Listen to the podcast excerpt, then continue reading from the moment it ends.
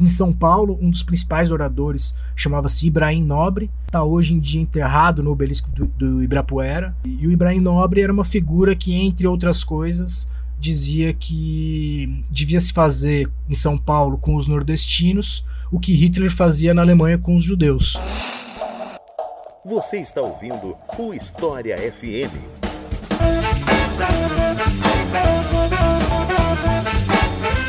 Salve ouvintes do História FM, bem-vindos a mais um episódio desse podcast produzido pelo Leitura Obriga História.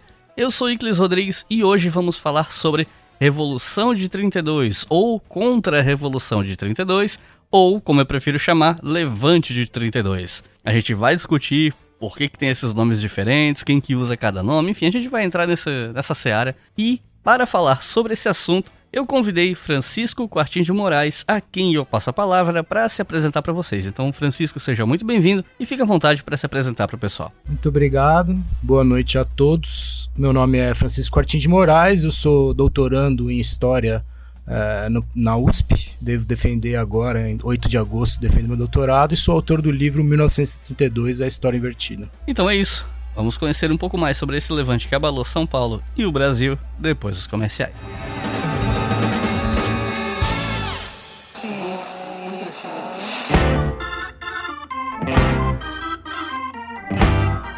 Gente, o História FM é um projeto educacional gratuito. Sempre foi e sempre será. Mas, para ele continuar existindo, existem custos. E hoje eu vivo do meu trabalho com podcast. Então, se você acha que é importante que projetos educacionais como esse existam, eu peço para você considerar apoiar o História FM na nossa campanha no Apoia-se com o link apoia.se barra História. Com dois reais por mês via boleto ou cartão você já ajuda demais e com cinco reais ou mais você pode ouvir os episódios uns dias antes lá na página do Apoia-se. Então caso você queira ajudar é só acessar apoia.se barra História. E os nossos novos apoiadores e apoiadoras são Agostinho Rinojosa, Guilherme Torres, Lucas Lopes, Wellison da Costa, Samira Ferreira, Pedro Alves, Mariana Rusante, Beatriz Barroso, Ana de Leão, Matheus Paz, Rafael Capanema e José Simões. Muito obrigado por permitir que o História FM exista e espalhe educação gratuitamente na internet afora. Isso só existe graças a vocês. E para quem não puder colaborar mensalmente, é só colaborar com a gente via Pix na chave leituraobrigahistoria@gmail.com. Repetindo, leituraobrigahistoria@gmail.com. E agora chega de papo e vamos para o episódio.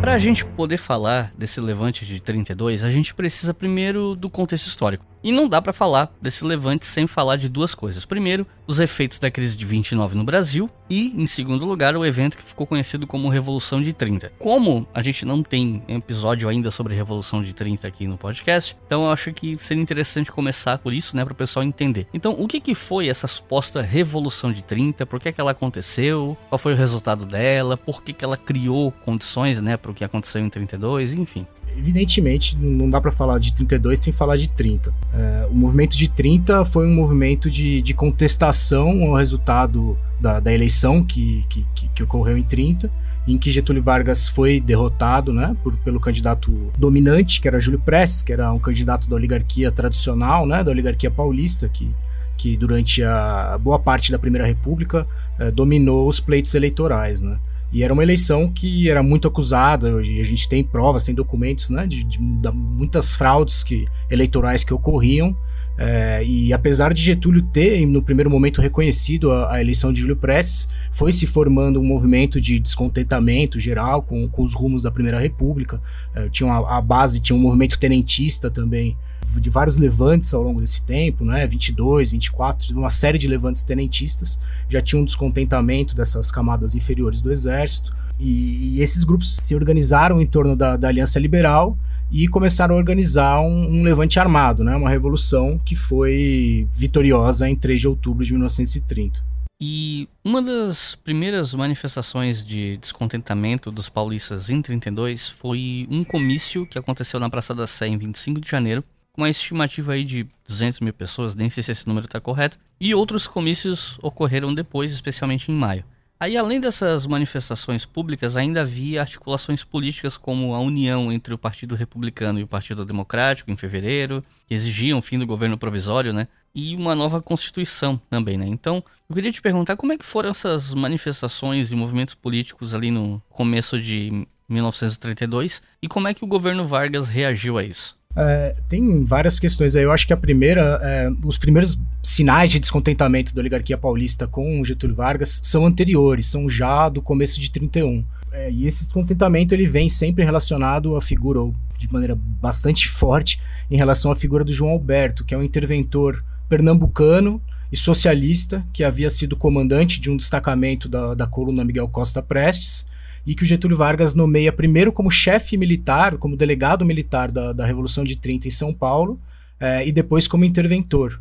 E havia de um, de um, grupo de políticos paulistas ligados ao Partido Democrático, que apoiaram Getúlio na Aliança Liberal e apoiaram a Revolução de 30, havia neles uma forte impressão de que é, o Francisco Morato, que era um desses chefes políticos do Partido Democrático, seria nomeado para interventor. Então, num primeiro momento, o Getúlio tentou uma, uma, uma, uma estrutura política em São Paulo, que tinha João Alberto representando, digamos assim, os tenentes, é, e até uma, um certo sentido uma esquerda da, da, da Revolução, como chefe militar, como, como delegado militar da Revolução de 30 em São Paulo, e um secretariado desse Partido Democrático representando as forças oligárquicas já estabelecidas é, em São Paulo. Né? E nesse caso, o Partido Democrático, que tinha apoiado é, Getúlio em 30, rapidamente fica com um alto grau de descontentamento em relação ao João Alberto, porque o João Alberto pratica uma série de medidas políticas e sociais consideradas radicais para eles. Entre isso, teve a tentativa de legalização do PCB, é, logo que ele chega em São Paulo.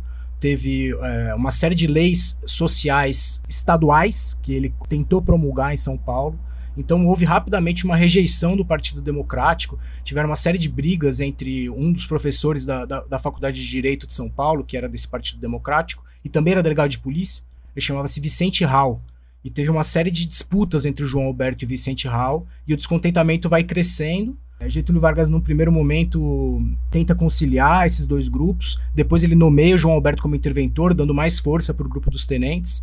É, e nesse momento, o, o, o secretariado uh, do Partido Democrático renuncia em peso. E aí já começa uma organização de, de, de reconciliação entre o Partido Democrático e o Partido Republicano Paulista, que eram teoricamente inimigos políticos aqui dentro do estado de São Paulo, apesar de terem uma origem comum, o Partido Democrático saiu quase que um racha do, do Partido Republicano Paulista, não é exatamente, mas, na, mas nasceu dentro de uma disputa do Instituto do Café. E todos esses caras, é claro que a, a grande fonte deles era a cafeicultura, né? E aí, a partir disso, já começa uma união entre esses dois partidos antigamente inimigos políticos, é, o Partido Democrático e o Partido Republicano Paulista, contra o João Alberto, e num certo sentido, primeiro contra o João Alberto, e depois é contra o Getúlio Vargas e contra a Aliança Liberal como um todo. E apesar de você mencionou a data de fevereiro de 32, né, que é a data oficial da criação da, da Frente Única Paulista, que é esse grupo, essa união desses dois partidos que vai para a Guerra de 32, apesar deles oficialmente se unirem em fevereiro, esse, eles já estavam agindo conjuntamente, já era uma força política unida antes disso, né? Então eu acho que essa, essa chegada do João Alberto, é, logo no começo de 31, né, em São Paulo, ela é o, um ponto determinante para explicar o levante de 32. 1932 marcou uma etapa de civismo impressionante do povo paulista, de armas na mão, exigindo apenas o respeito à lei. Uma leitura que existe sobre esse momento é de que a raiz desse conflito estava na disputa entre propostas de governo opostas, uma mais liberal e uma outra mais social, entre aspas, né? E aí eu queria pedir para você explicar melhor pra gente que disputa é essa, como é que ela se traduzia na prática, no, no fazer político, no dia a dia, nas propostas que eram apresentadas para a população, o que é que os adeptos de cada uma dessas vertentes, por assim dizer, o que é que eles queriam, enfim. É, a gente tinha, especialmente em São Paulo, se a gente for pensar no governo provisório também, na Aliança Liberal também tinham liberais, né? Nem todos eles eram sociais, ou, ou todos eles defendiam essa, a questão social, ou, ou eram socialistas. Mas o, o, liberalismo em São Paulo, ele era ainda mais forte, eu diria, do que em outros países, né? Então, nesse momento, a gente tem autores como, por exemplo, Alfredo Ellis Jr., que é um dos fundadores do, do, do, departamento de história da USP e era professor da e foi depois posteriormente professor da USP, né? Porque a USP é fundada ali em 34, mas já, enfim, já nesse processo também do, do movimento de 32, ele defendia para o país é, que nós fomos, fôssemos ainda mais federalizados. Antes da Revolução de 30, a gente tinha no Brasil uma federação de estados, não tinha união, não tinha um, um governo, o governo não era centralizado. A gente estava num molde mais parecido com o dos Estados Unidos, de estados tendo uma autonomia política, ju, é, jurídica, é, militar até. E em alguns certos sentidos o Brasil era ainda, ainda mais federalizado do que os Estados Unidos é hoje em dia, mas a gente tinha autores que defendiam uma federalização ainda maior, uma autonomia quase que completa dos estados. O Alfredo Ellis Jr., esse autor que eu mencionava, é um desses, é um desses autores que, que defendia que São Paulo ou formasse, que o Brasil ou formasse uma confederação ou que São Paulo se separasse do resto da nação. E ele foi um dos, dos promotores intelectuais do, do movimento de 32, né? É, eu identifico essa questão social, como você disse, primeiro com um grupo de tenentes de esquerda, dos quais eu já mencionei o João Alberto, mas que também a gente pode falar do Miguel Costa, é, do Cabanas, até do Juarez Távora nesse momento, é, do Siqueira Campos, né, que morreu em 30, mas são uma série de tenentes que tinham uma, uma, uma, uma posição que a gente, à esquerda do tenentismo, ou eles eram à esquerda do tenentismo. E eles faziam uma pressão, de fato, por mudanças sociais, por melhoras na, na condição de vida do trabalhador, tanto que um, rapidamente, nesse espaço de tempo de 30 a 32, o governo federal promulgou uma série de, de leis trabalhistas que depois iam ser consolidadas na CLT. Né? E em São Paulo também, o João Alberto tentou passar algumas leis municipais, depois foi barrado. É, então essa é uma, é uma tensão que que é constante. Mas eu, eu gostaria de dizer que também outra tensão que a gente tem aí é entre os tenentes e aqueles que buscavam uma constitucionalização do país ou uma constitucionalização mais rápida do país. E isso não dá para defender também, não dá para não dá para separar assim, tipo, São Paulo queria constitucionalizar e o resto do país queria manter o governo provisório e manter a ditadura ou, ou como você quer, como quiser que você chame é, durante mais tempo. Porque mesmo dentro do governo provisório da Aliança Liberal, a gente tinha atores políticos como João Neves da Fontoura que defendiam uma constitucionalização mais rápida do país, uma constituinte. Né? Um dos estopins da revolta armada foi a morte de cinco jovens que foram mortos a tiros por membros do Partido Popular Paulista, embora não seja só esse incidente que ajudou a começar a luta armada, né? Então, queria te perguntar, é, você pode explicar para a gente como é que foi esse incidente da morte dos jovens e que outros incidentes precipitaram o começo da luta armada que começou em 9 de julho? O incidente do MMDC ou do MMDCA, né, ele ficou conhecido na historiografia como MMDC, porque até as organizações na época, logo depois do, desse caso, no, no dia 23 de maio de 1932, na noite do 23 de maio de 1932, criou-se uma organização de nome MMDC, então, esse, esse evento representou uma melhora qualitativa na organização de São Paulo para a guerra. Foi um momento de, de São Paulo se organizar para essa guerra. Esse, o, o que, que aconteceu no, no dia 23 de maio? Houve uma série de protestos é, capitaneados por alunos da, da São Francisco, alunos da Faculdade de Direito de São Paulo, que estavam descontentes com a vinda de, de Oswaldo Aranha, que era um membro do, do governo provisório, aliado de Getúlio Vargas, para São Paulo. Eles fizeram uma série de manifestações e como acostumava, costumava acontecer na época, eles, por exemplo, eles tinham em outra ocasião eles tinham empastelado o jornal O Homem do Povo, que era um jornal do Oswald de Andrade com a Pagu, porque o Oswald de Andrade tinha dito que a Faculdade de Direito era o cancro de São Paulo. E, então, como costumava acontecer nessa época, é um dos métodos de pressão política ou de luta política era o empastelamento ou a destruição de, de jornais, de sedes políticas, de, instituições, de lugares, né? Então, nesse dia 23 de maio, esses manifestantes tentaram empastelar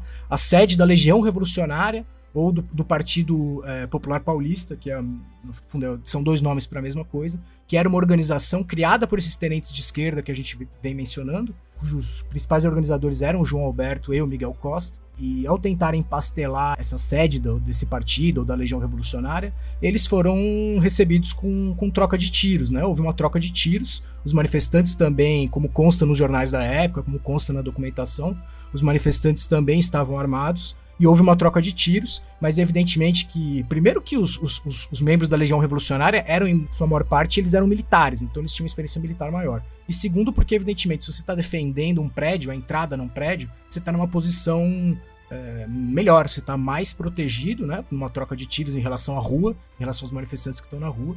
E o que aconteceu foi que quatro ou cinco é, desses manifestantes foram, foram mortos no dia, e isso serviu, claro, para a propaganda paulista e para a organização do movimento armado.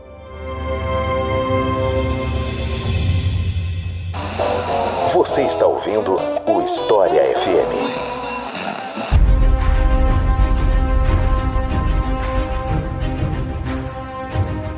Como é que começou o conflito armado e quem estava de cada lado dessa guerra? Eu pergunto isso porque outros estados uh, teriam dado indícios de que poderiam aderir a um lado ou outro do conflito tal, mesmo sendo um conflito iniciado por São Paulo e tal. Então, quem eram os agentes políticos que estavam de cada lado desse levante, né? Como é que ele começou do ponto de vista militar mesmo? Ele começou com uma das da casus belli, eu não sou muito de latinório, mas esse é o termo que eles, que eles usam, né? Que é uma a causa de guerra é, ou seja, um motivo que se isso acontecer, a gente vai para a guerra. Então São Paulo tinha declarado alguns desses eventos que se eles ocorressem, São Paulo ia para a guerra. E um deles era a destituição do Bertoldo Klinger, que era um militar é, que estava apoiando o movimento paulista, é, do comando das tropas do Mato Grosso. E o Bertoldo Klinger provocou o exército brasileiro até o exército não ter mais condições e, e ter que, que promover essa destituição dele. E como, como que ele fazia isso, né? A hierarquia é uma coisa que é muito importante no exército, mesmo para quem não é militar, eu nunca fui do exército, mas a gente isso é evidente, né? Isso é conhecido. E ele, ele constantemente desrespeitava essa hierarquia. E nesse processo ele, ele acabou conseguindo o que ele queria, que era a destituição dele. Então, nas, num certo sentido, o movimento não era para acontecer no 9 de julho. Ele não estava programado para acontecer no 9 de julho. Ele foi acelerado por esse processo do, do Bertoldo Klinger. E o pior de tudo pro estado de São Paulo é que o Bertoldo Klinger tinha que juntar, tinha que juntar-se ao movimento com as tropas do Mato Grosso. Mas com esse ato precipitado dele, as tropas do Mato Grosso, ele perdeu o comando das tropas do Mato Grosso e ele chegou em São Paulo com a guerra começando e sem tropas.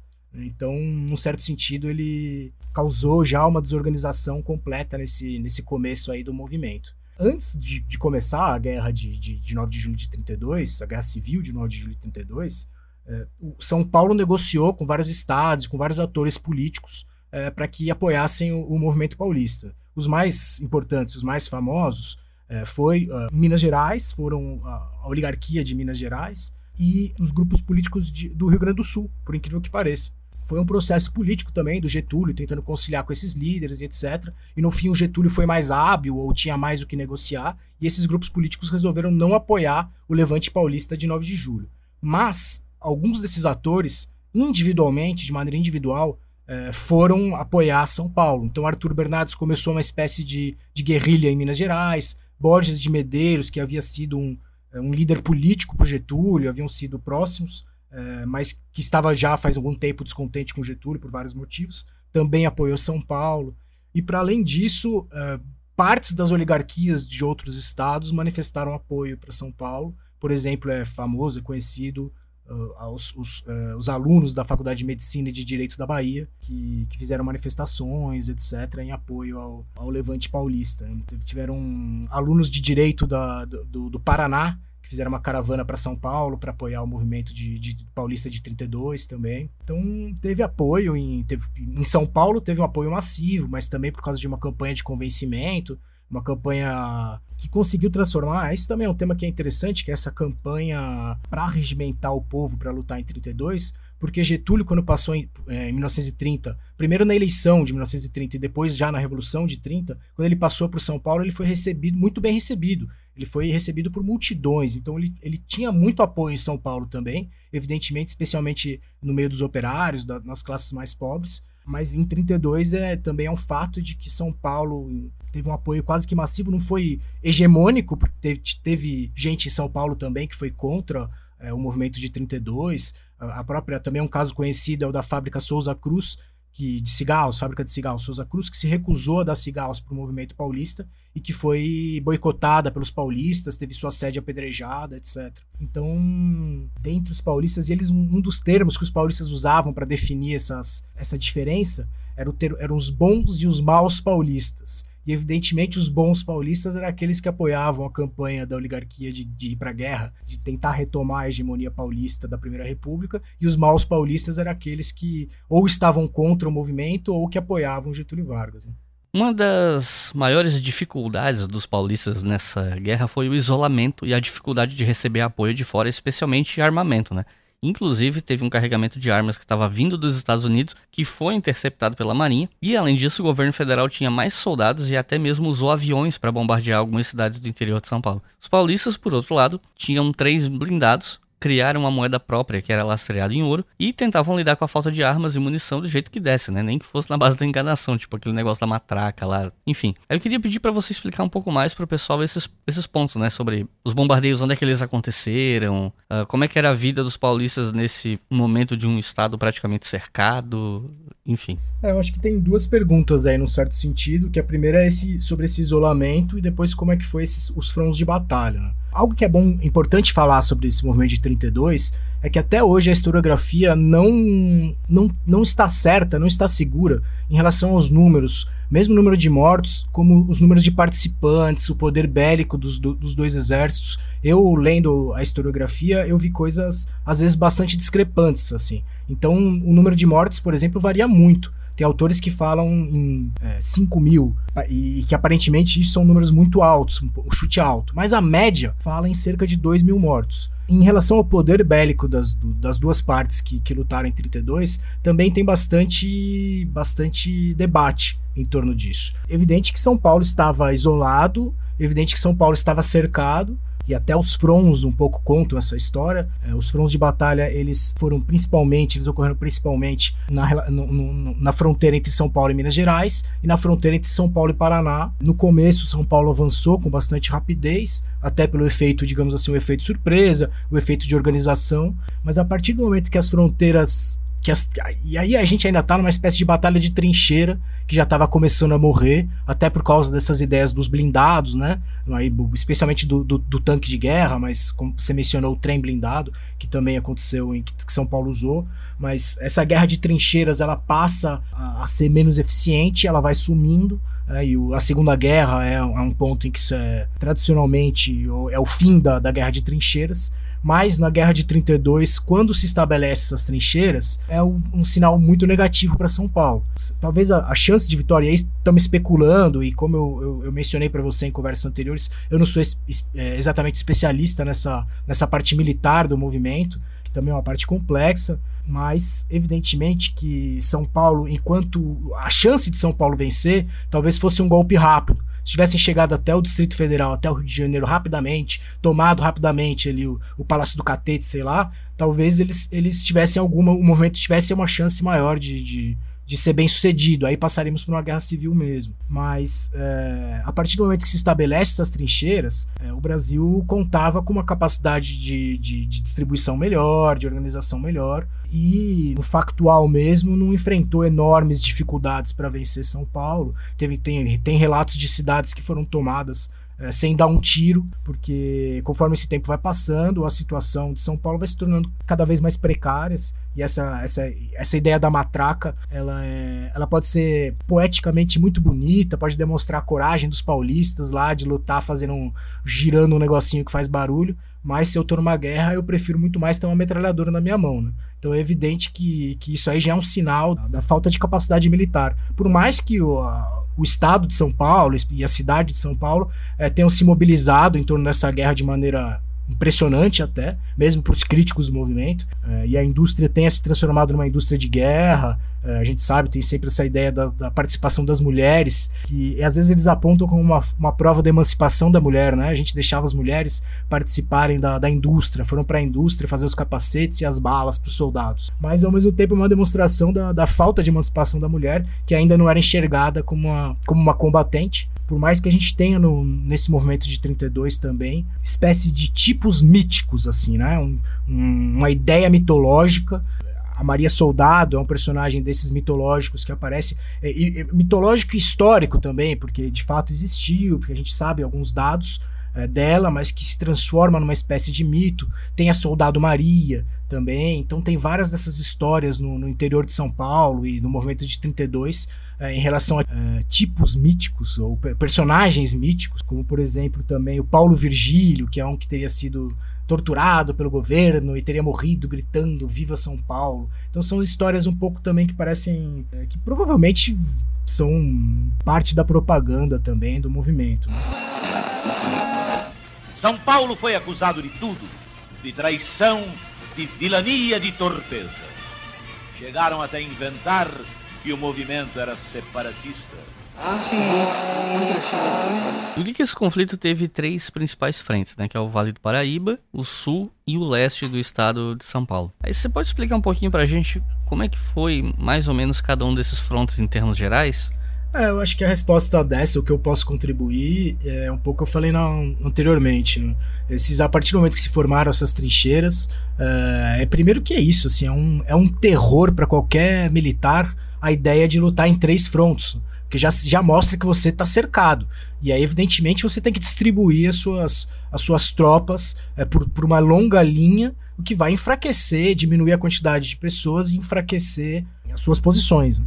Então, eu, eu o, meu, o meu avô, com 17 anos de idade, e o meu tio-avô, com 18 anos de idade, foram combater pelo batalhão Borba Gato, batalhão de voluntários, nenhum dos dois era militar, foram combater e as cenas que eles relataram para mim, assim, quando menino ainda, porque eu ainda não tinha feito, quando eles morreram, eu ainda não tinha feito a dissertação de mestrado, relatavam uma cena, claro, de, de, de, de terror, porque eles viam companheiros morrendo do lado deles, sabiam que, que estavam numa inferior, numa inferioridade militar e lembram muito, contam de São Paulo, do, do, exército paulista batendo em retirada. Né? E também, evidentemente, olha, no governo provisório também teve batalhões de, de voluntários. Eles também, e nem todos desses batalhões de voluntários do, do governo provisório eram militares. Nós tivemos civis que combateram dos dois lados. Isso é um, é um dos fatores que transformam 32 numa guerra civil.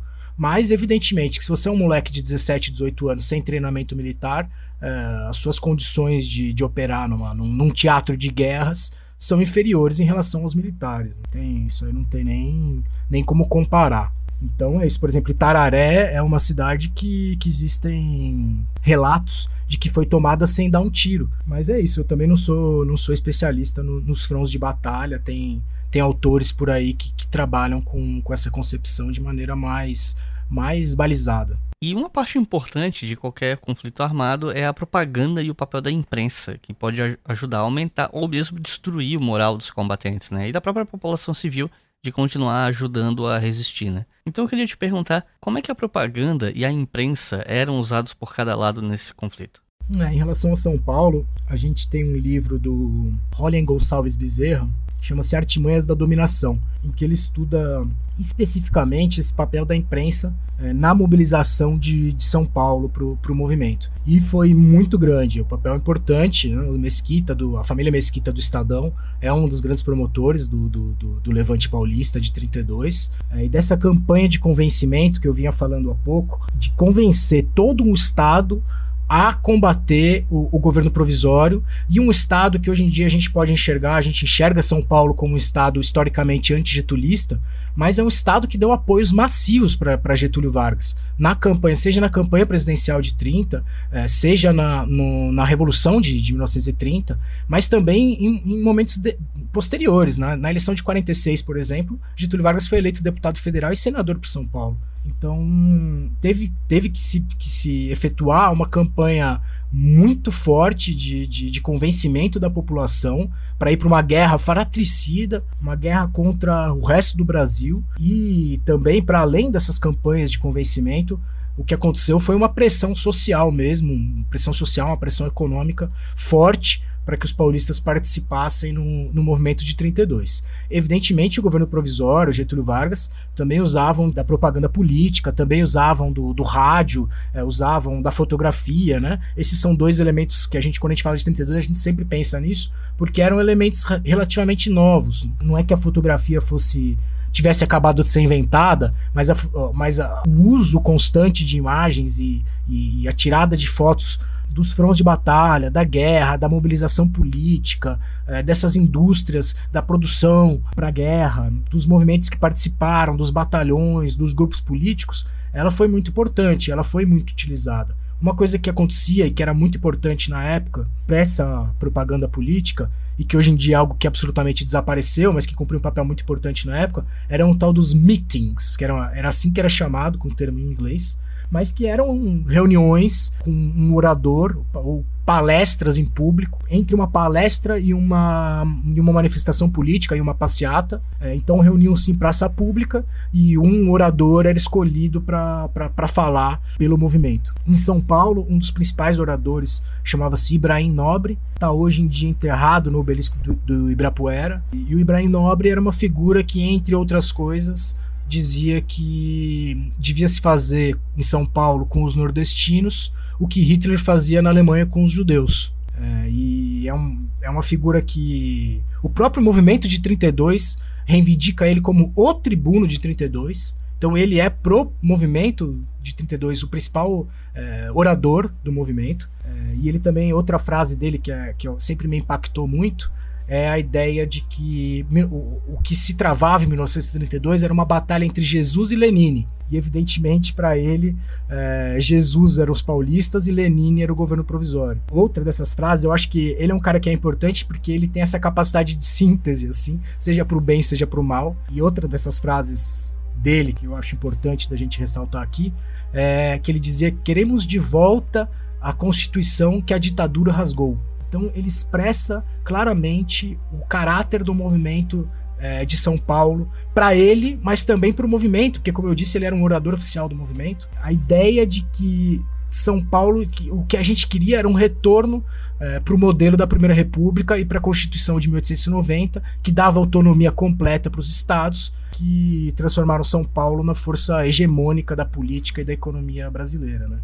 Então, esses, essas figuras, esses oradores públicos tiveram um papel importante nas rádios também, né? Se liam os discursos, uh, se tinham se tinha era um debate que era, que era travado através das rádios, que era esse debate pelo apoio e pela, pelo, pelo, pelo, coração e pelo cérebro dos, do, do povo paulista e do resto do, do Brasil.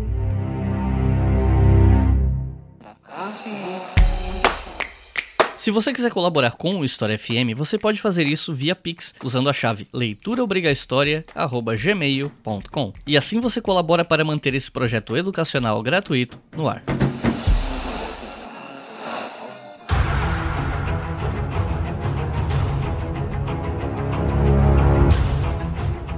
Do lado paulista, existia uma divisão entre os que queriam que o Brasil virasse uma confederação, onde os estados tivessem mais autonomia, e aqueles que queriam separar São Paulo do resto do Brasil. Você poderia falar um pouco pra gente sobre esses dois grupos e quais os argumentos que eles usavam para defender cada um desses pontos de vista? Além disso, eu queria saber se algum desses grupos era mais forte dentro de São Paulo do que o outro. Algum deles tinha mais proeminência? É uma pergunta muito interessante e que dá ensejo pra gente pensar em muita coisa eu, eu acho que não tinha uma divisão entre esses dois grupos. Geralmente aqueles que defendiam uma confederação, ou seja, um estado que fosse ainda mais federalizado, tivesse ainda mais autonomia em relação à União, eram os mesmos que defendiam a separação. Porque um dos pontos principais da Revolução de 30, feito pelo governo provisório, é a centralização do país. Então, você tem que imaginar que, por exemplo, São Paulo tinha a maior economia de longe, a maior economia do país, com a exportação do café, que representava quase que, em alguns momentos, chegou a representar 80% do PIB nacional, é, e, e, também era quase que um monopólio da produção mundial hum, do café. Então, é, São Paulo, nesse ponto de vista, durante a Primeira República, tinha uma, uma, uma posição muito privilegiada porque como ele gerava a maior parte dos impostos para o Brasil, esses impostos eram todos revertidos para o estado de São Paulo. E para além disso, São Paulo tinha autonomia, pra por exemplo, para contratar uma missão militar francesa, se quisesse, sem perguntar para a União, ou para contrair um empréstimo num banco inglês. E, eu estou dando esses exemplos porque foram coisas que aconteceram, né? E para contrair um empréstimo no banco inglês sem passar por, pela União. E um dos, do, das, dos principais feitos da Revolução de 30 é a centralização do país, é passar a pensar o Brasil como uma União e passar a pensar no, no mercado interno, nas relações internas do país. Que o Brasil era todo voltado para fora. A gente não tinha nem cabos de telégrafo entre São Paulo e Distrito Federal. A gente não conseguia se comunicar sem passar pelo estrangeiro. Então, de fato, o Brasil, desde a colônia, né, era um país voltado para o estrangeiro. E um dos, dos méritos, na minha ótica, um dos grandes méritos da Revolução de 30 é essa centralização política e essa ideia do, do, da união, do Brasil mesmo, do, da, da nossa nação. E isso ofendia alguns intelectuais paulistas de maneira muito grande. Então, por exemplo, esse Alfredo Ellis Jr., que é um dos intelectuais que eu já falei, ele tinha um livro que literalmente o título do livro é Confederação ou Separação. Então ele, ele já deixava bem claro o que, que era a visão política dele. Ou o Brasil tinha que ter uma autonomia ainda maior para os estados, ou o Brasil, ou São Paulo tinha que se separar. E essa concepção dele passava primeiro por uma leitura eugenista da história, porque para ele o que explicava a diferença econômica e o sucesso econômico de São Paulo era o fato de que em São Paulo tinha mais brancos, enquanto que no Nordeste, que estava num, num, declínio econômico desde o do açúcar, tinha mais negros, e era basicamente isso que explicava o sucesso econômico de São Paulo. Ele tem termos, ele usa termos lá que parecem antropológicos, disfarçados de ciência, como platicéfalo amongoilado. Ele chama os nordestinos isso de platicéfalos amongoilados. E aí ele fala que em São Paulo predominam os dólico-louros, e por isso que a economia são paulista seria mais pujante. Quero deixar bem claro que isso é a posição desse autor, nunca coaduno com esse, com esse tipo de pensamento, mas uh, a gente está explicando aqui como é que é a lógica dele. E a lógica dele passava também por essa ideia de que um estado pequeno teria um sucesso econômico maior. Então ele, por exemplo, ele dizia a Suíça, é, a Suíça vai ter um sucesso econômico muito grande porque é um país pequeno, é mais fácil de organizar, etc, etc. Então ele, ele defendia essa ideia de que os países tinham que ser pequenos, de que São Paulo tinha que se separar do resto da nação, mas também é uma ideia que historicamente é, é muito complicada, porque São Paulo havia sido uma economia periférica durante a maior parte da existência do nosso país, seja durante o Império, seja durante o começo da Primeira República. E é evidente que é o café, que, que é a chegada do café em São Paulo, que traz um poder econômico para São Paulo, isso no, no, começo do século XIX, né? E, mas aí já no século XX essa posição já está consolidada, essa posição de força paulista.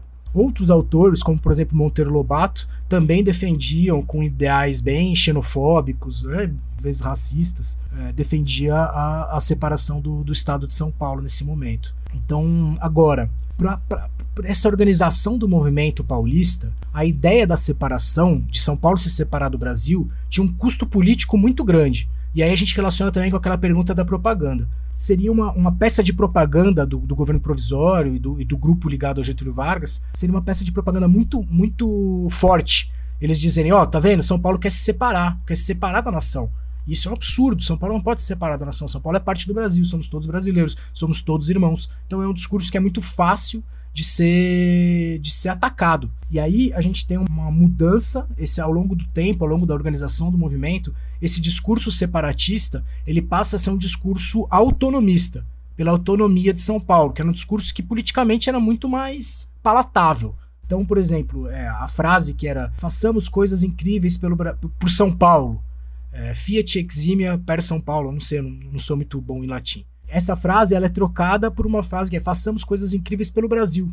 Então eles adaptam mesmo a retórica, mesmo a propaganda deles, eles, eles vão adaptando ao longo do tempo, porque percebem também que esse discurso separatista pode colar com alguns grupos da oligarquia paulista, mas que para o Brasil isso pega muito mal para os outros, pros outros, é, pros outros estados, né? Você imagina, mesmo numa negociação com Minas Gerais, é, para o apoio de Minas Gerais na, na, na guerra de 32 se, se, se a oligarquia mineira acha que São Paulo só quer se separar do resto do país, por que, que ele vai apoiar esse movimento? Não vai apoiar. Então é um, uma ideia que tinha um custo político muito grande. Então esse movimento ele vai abandonando essa ideia, esses discursos ao longo do tempo, conforme vai chegando no 9 de julho, no, na guerra de fato, ele vai um pouco abandonando essa perspectiva política, mas uma perspectiva que existiu em intelectuais importantes do, do movimento de 32. Eu não costumo nem superestimar essa ideia do separatismo, mas também não costumo subestimar, porque até hoje, no fundo, a gente às vezes aparece aí algum maluco, como aquele coronel Telhada, defendendo a, a separação do estado de São Paulo. E como é que o conflito acabou?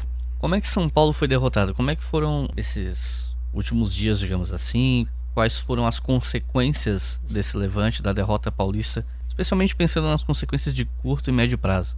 O final dessa guerra, a gente fala um pouco desse processo de inferioridade militar que São Paulo, claro, São Paulo se viu numa situação de inferioridade militar, cercado. É, então, alguns defendiam a, o fim da guerra, que São Paulo reconhecesse que havia perdido. E entre esses, entre os defensores de um, de um fim da guerra, de um armistício, estava o chefe da Força Pública de São Paulo, que era a PM de São Paulo, que é a PM de São Paulo, é é a estrutura histórica que depois veio a ser a PM de São Paulo e que era a principal força militar do da, paulista, do movimento paulista. E esse chefe militar chama-se Herculano de Carvalho. Na chegada de outubro, ali alguns meses depois do, do 9 de julho, ele começa a negociar um armistício. E é curioso porque até hoje alguns membros da, da Polícia Militar Paulista consideram o Herculano de Carvalho um grande traidor por ter assinado esse armistício. E é curioso, porque essa ideia da traição também é uma ideia que, que vai ser muito forte no movimento paulista.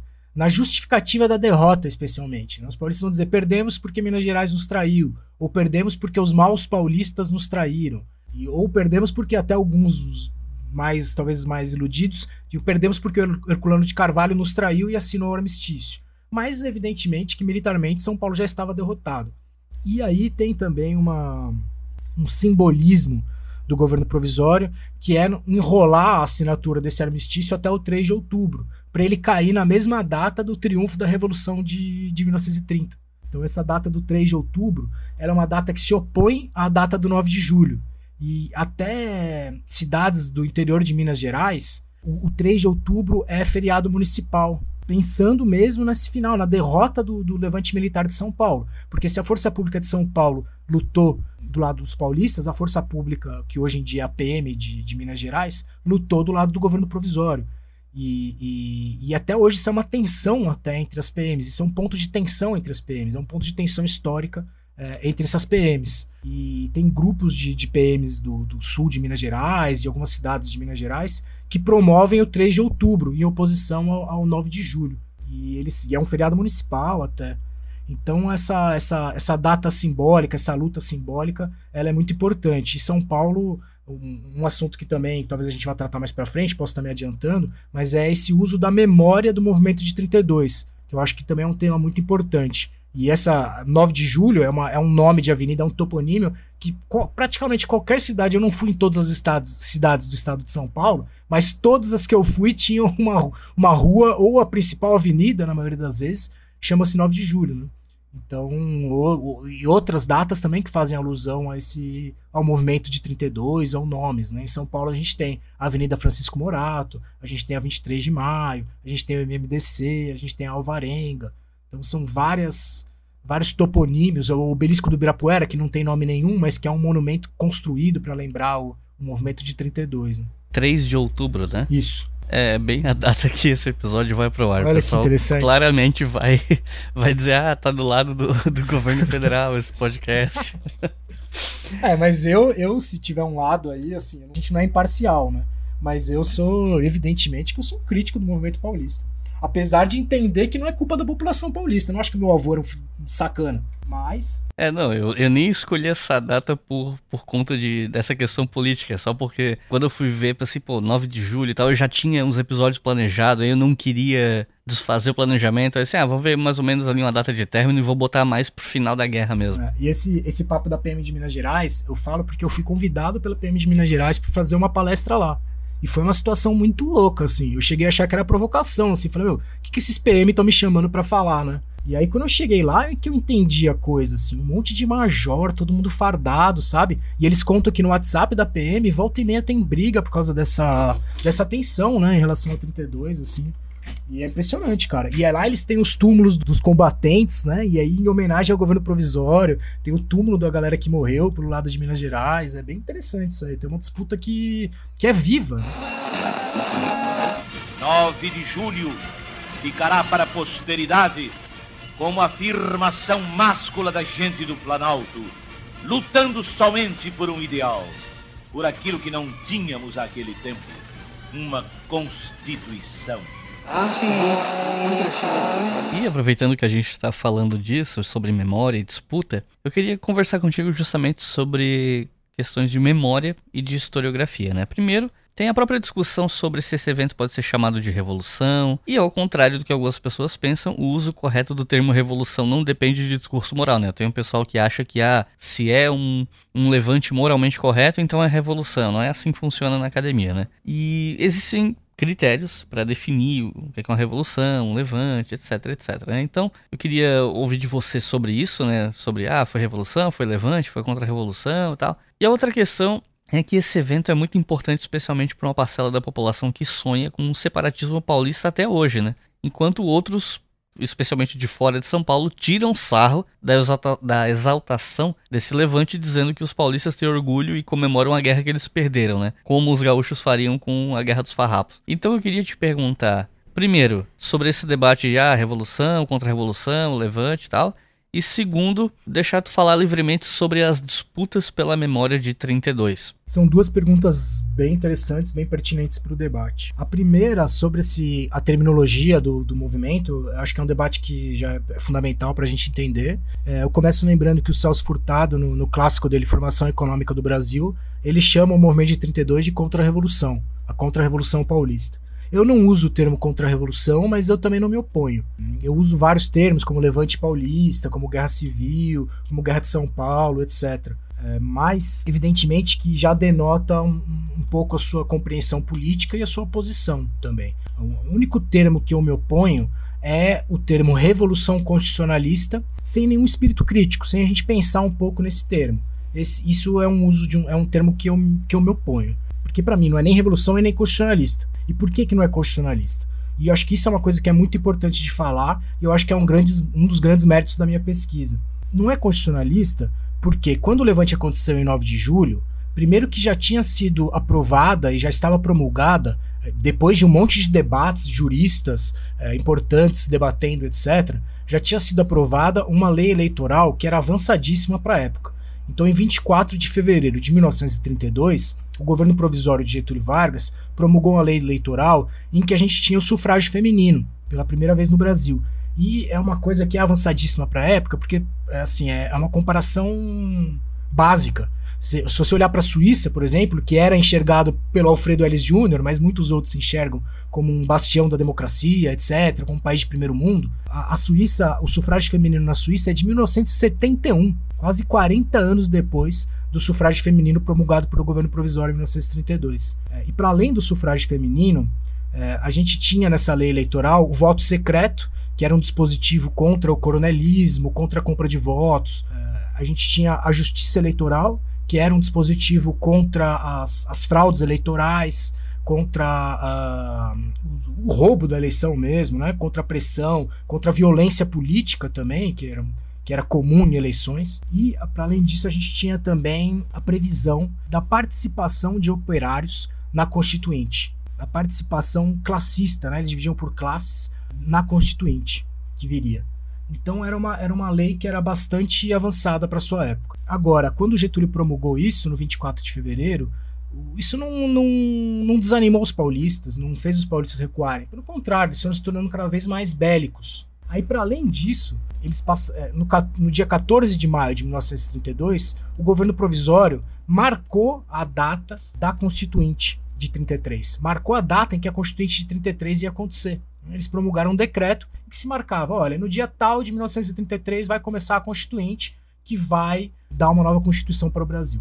Então, essa, essas duas datas, elas são anteriores ao Levante 9 de julho, mas elas são anteriores também àquele, àquela manifestação que a gente comentou do dia 23 de maio, que, que vitimou os, os, cinco paulistas. Então, conforme o, não só os paulistas, mas também os paulistas, porque eram vários os grupos que pediam uma constitucionalização do país, Conforme esses grupos pressionavam e se organizavam, eh, o governo provisório cedia, o governo provisório conciliava. Então, por exemplo, São Paulo pediu um, um interventor paulista e civil, porque o João Alberto era militar e, e, e, pernambucano. E aí também já é um lado daquela xenofobia, etc., anticomunismo, porque ele era socialista, tentou legalizar o PCB, pediu um interventor paulista e civil.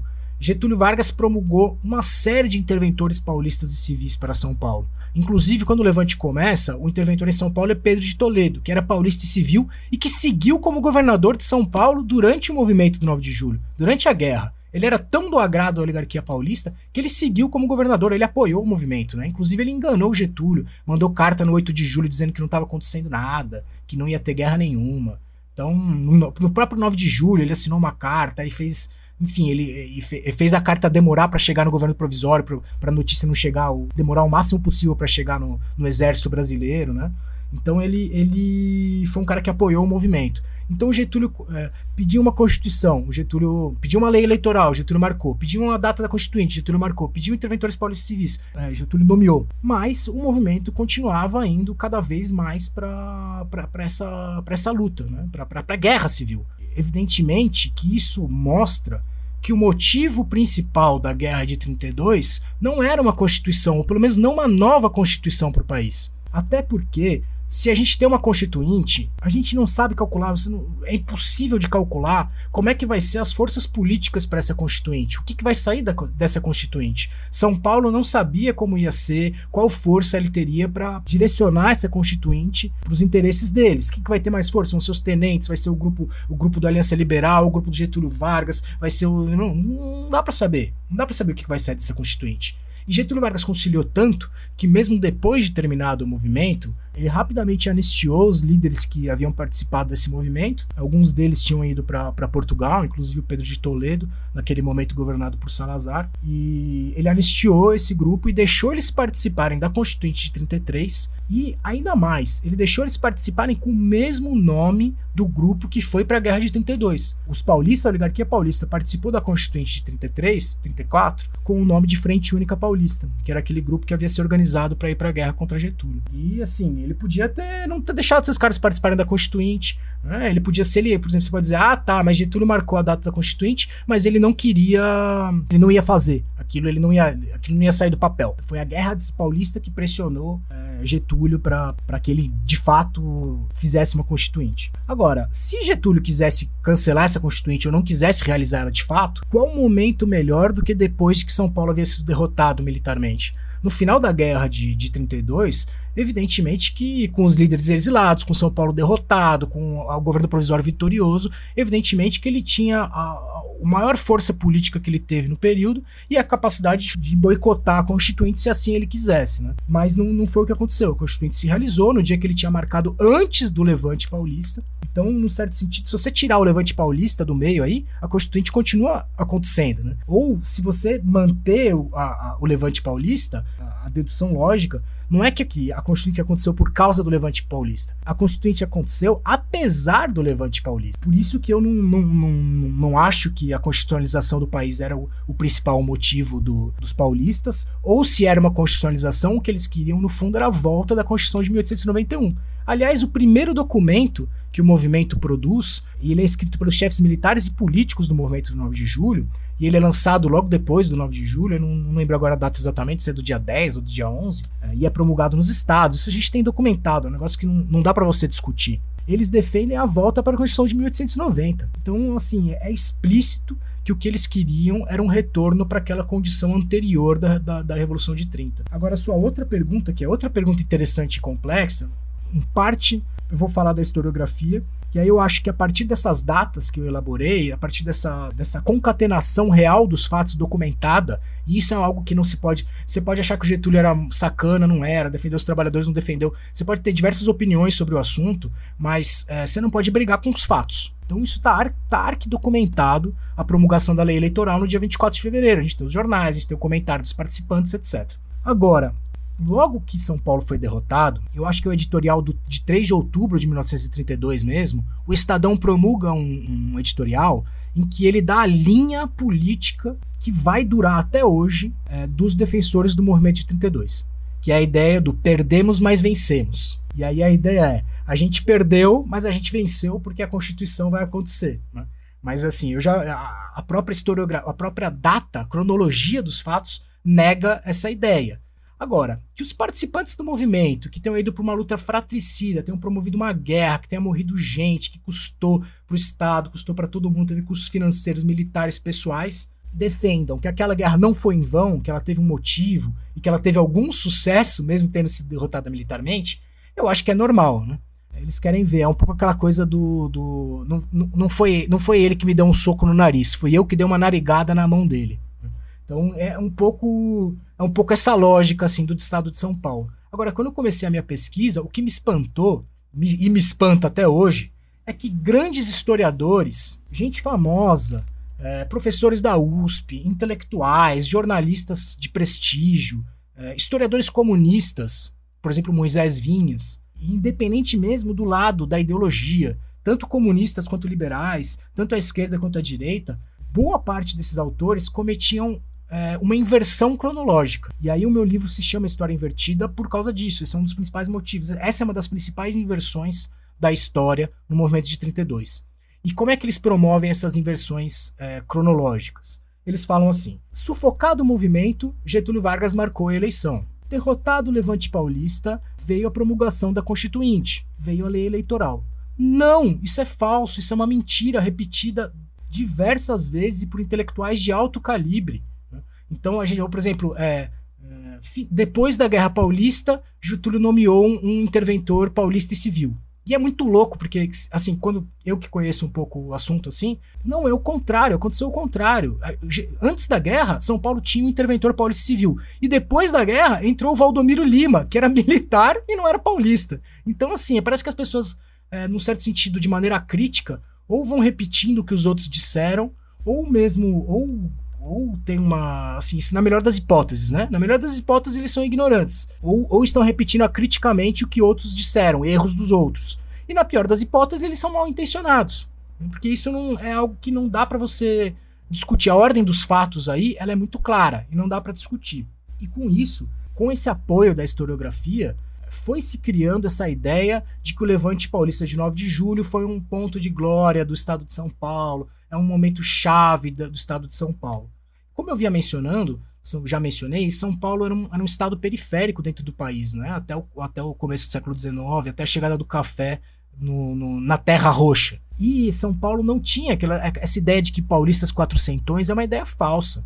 Porque aqui em São Paulo, até esse começo do século XIX, não se falava nem português. Se falava língua geral, que era uma mistura de tupi com português. E por isso que a gente tem toponímios como Pacaembu, Anhembi, Ibirapuera, Ubatuba, Anhanguera, vários toponímios é, que são palavras em tupi, não são palavras em português. É, então São Paulo precisava, num certo sentido, criar essa ideia do que é o ser paulista. E aí, dois elementos que são fundamentais nessa, nessa ideia do que é o ser paulista é o movimento bandeirante, bandeirantismo, e o, a Guerra de 32. São as duas chaves para criar essa memória e essa identidade paulista. Tem uma autora americana chama-se Barbara Weinstein, que escreveu um livro que eu acho brilhante. Sempre que eu posso, eu falo dele. Eu até escrevi uma resenha sobre esse livro já, publicada na revista Crítica Marxista. É um livro que acabou de ser, eu acho que se não me engano foi pela EDUSP, foi traduzido pela EDUSP, ou foi Companhia das Letras ou foi EDUSP, acho que foi EDUSP. É, traduziu esse livro da Barbara Weinstein recentemente, chama-se, tem um título mais longo, mas o título é As Cores da Modernidade.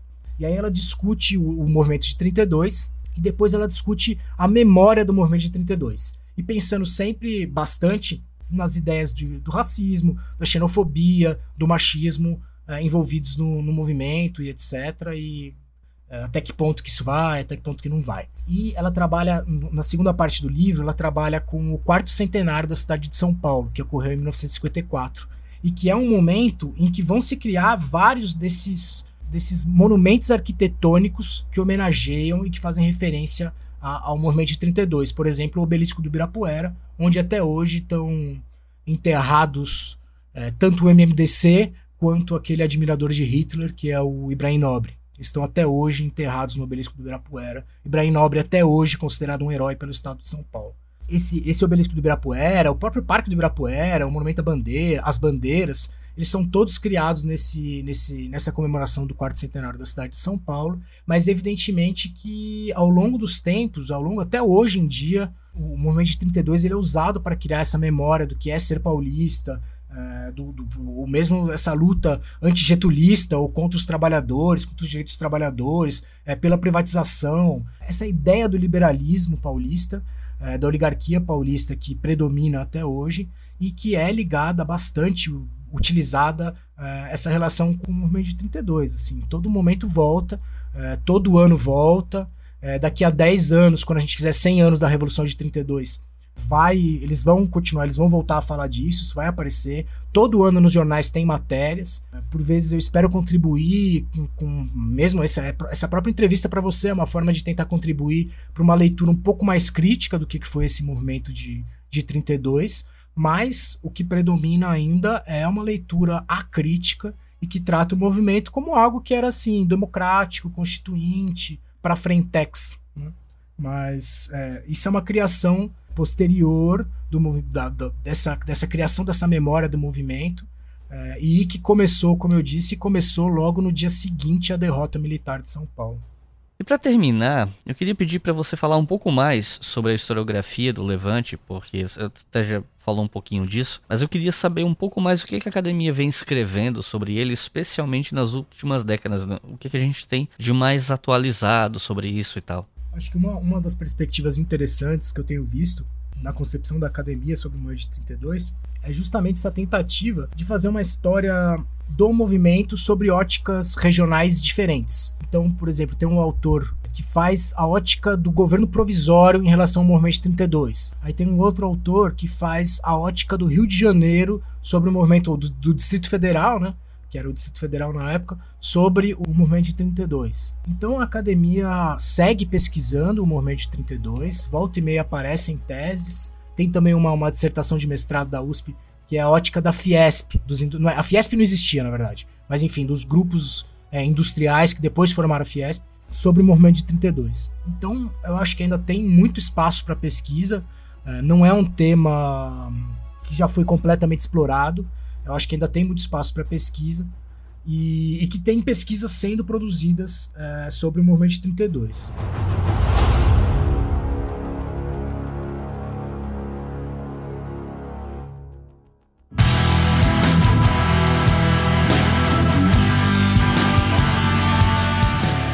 Recomendações de leitura para quem ouviu esse episódio até o final e não conhecia o tema, ou conhecia muito pouco, se empolgou e quer começar a ler sobre o assunto. Se você tivesse que recomendar até três livros sobre o tema para quem está começando, o que, que você recomendaria? E pode recomendar seu livro à vontade, tá? Tem um monte de gente que eu convido e fica com vergonha de falar do próprio livro. Pode falar do teu, recomendo pra galera, fica à vontade. Maravilha. Eu acho que a minha primeira recomendação, que foi a primeira coisa que eu fiz, é ler um bom manual sobre 32. Porque aí a gente, você tem a base, e eu, eu posso recomendar, por exemplo, o do Hélio Silva, que até tem um errinho ou outro, mas que no, no geral é, é muito bom. E aí, eu, e por que, que eu acho importante essa leitura de um manual? Porque aí você conhece os dados factuais básicos. E aí depois, quando você passar para a historiografia, você é claro que vai ter uma capacidade de, de analisar melhor essa historiografia e ver os erros, os erros e os acertos de uma maneira um pouco mais crítica. Vou recomendar dois livros. Um é da, da Ana Maria, da Maria Helena Capelato, que é a professora da USP, que é um livro de bolso sobre 1932. Eu acho que chama-se O Movimento de 32 mesmo, e que é um bom livro também tem uma outra coisinha outra que eu tenho uma crítica, mas que é um bom livro e que é muito bom para quem quer começar. E a minha outra recomendação é esse Cores da Modernidade da, da Barbara Weinstein. Aí para quem tiver interessado, por exemplo, na xenofobia contra o Nordeste, no racismo do movimento, é, no, no, separatismo, na, na participação da mulher. E eu acho que esse livro é um livro que começou uma linha de pesquisa. Ele abriu, primeiro em artigos, porque ela primeiro escreveu artigos, depois ela juntou esses artigos num livro. Eu acho que eu, ela criou uma linha de pesquisadores que trabalham com, com o tema de 1932 e também com o tema da xenofobia paulista, etc., a partir dessa, dessa pesquisa dela. E eu, inclusive, incluo a minha, o meu trabalho nessa, eu, sou, eu, digamos assim, eu sou um seguidor da Barbara Weinstein. É, e também, é claro, recomendo meu livro, 1932, A História Invertida, é, que foi publicado pela editora Anitta Garibaldi no, no ano de 2018. Quem se interessar pode comprar o livro pelo, pelo site da editora. Também gostaria de deixar, aproveitar esse momento para deixar, é, para dizer que eu estou aberto a, a, a debater, a conversar com interessados no tema a responder perguntas ou ouvir comentários, etc. Eu estou sempre aberto, seja no e-mail, seja no Twitter, onde vocês quiserem conversar, eu estou tô, tô disposto. Então é isso, gente. Francisco, tem alguma consideração final? Ah, eu acho que a grande lição para mim pesquisar esse movimento é essa ideia de duvidar de tudo, duvidar inclusive dos, dos, grandes historiadores, porque algumas, por vezes, algumas ideias do senso comum ou erros são repetidos acriticamente ao longo do tempo e tem um alcance quase que inimaginável. Uma pessoa lê a outra e vai repetindo, aí aquela terceira pessoa lê aqueles outros dois e fala: Ah, com certeza é isso que aconteceu. E essas ideias, por vezes erradas, vão se propagando ao longo do tempo, e eu tenho a impressão que isso deve acontecer em todos os ramos da ciência. Então é manter esse espírito. E assim, eu digo isso assim, eu também já caí nesses erros, né? Natural. Todas as pessoas, é, a gente por vezes não duvida de informações que são erradas, né? Então, especialmente nesse tempo de multiplicação das informações e etc., ter sempre essa, essa defesa, esse espírito de autodefesa, que é um espírito crítico, duvidar um pouco das informações, buscar confirmar essas informações e, e contextualizar ela com, com os restos dos, com os restos dos, dos eventos. Então é isso, gente. Muito obrigado por terem ouvido até o final. Não se esqueçam que no post desse episódio aqui no nosso site historiafm.com vocês vão encontrar o nome dos livros e dos autores que foram citados aqui no fim. Se eu achar link lá no associados Amazon dos livros eu coloco também para compra, quem quiser adquirir. E não se esqueçam, claro, de apoiar a gente em apoia.se barra História. Com dois reais por mês vocês financiam todos os podcasts da casa e com cinco reais por mês você pode ouvir os podcasts com antecedência. Então é isso, muito obrigado e até a próxima.